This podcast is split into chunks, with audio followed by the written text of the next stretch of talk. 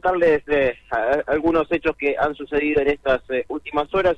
Dentro de todo ha sido una noche bastante tranquila, solamente hubo eh, aprendidos que se dieron en distintos hechos, por ejemplo, dos aprendidos por robo calificado en grado de tentativa, esto sucedió en la avenida Presidente Perón y Turraspe por la madrugada, en donde fueron detenidos un hombre de 48 años y una mujer de 26.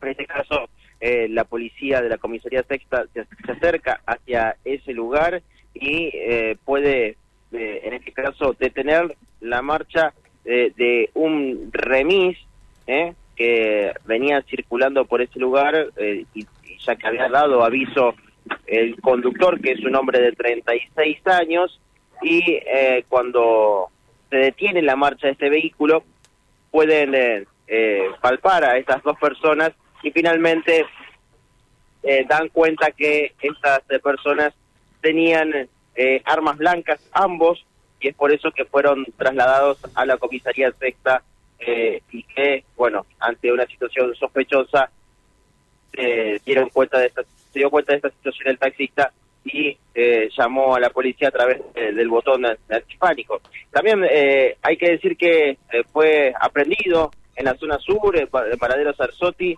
eh, un hombre de 21 años, en el cual también bajo esta modalidad se lo puede encontrar, eh, venía circulando en la vía pública y ante una actitud extraña de parte de este joven, cuando la policía se acerca, lo pueden eh, chequear y ven que esta persona también tenía un arma blanca, en este caso que estaba trasladándose.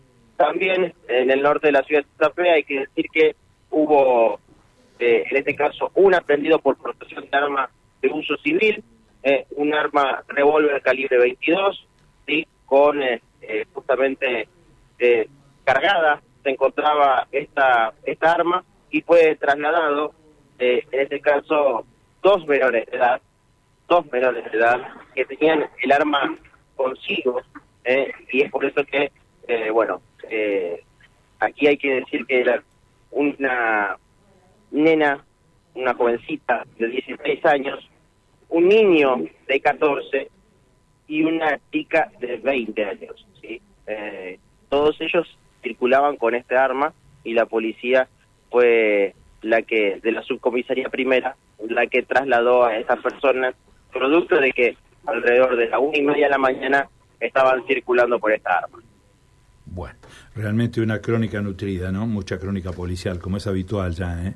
en la madrugada. Bueno, vamos a estar atentos, Mauro. ¿eh? Hay mucha tarea también hoy por la mañana, así que vamos a tener una mañana bastante activa hoy, ¿eh? muchos eventos hoy miércoles. Gracias por tu informe. Volvemos en cualquier momento contigo, ¿eh? a recorrer la mañana en este día tan lindo. ¿eh? Dale, un abrazo, hasta luego. Chau, chau. Mauro González, ¿eh? disfrutando del sol de la primera hora de la mañana, ¿eh? a dos minutos de las siete.